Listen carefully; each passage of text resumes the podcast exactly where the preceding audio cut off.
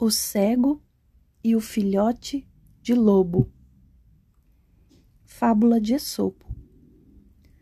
Um homem que era cego de nascença possuía a rara habilidade de distinguir diferentes animais apenas por meio do toque da mão.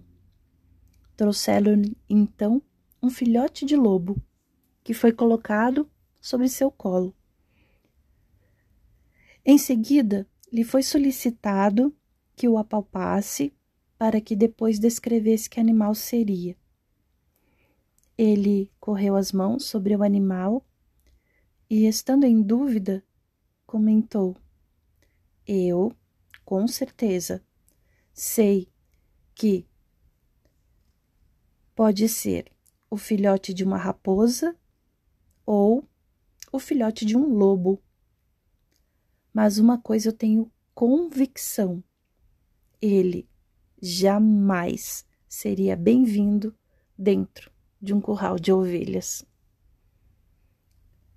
Moral da história: as más tendências são mostradas já na primeira infância.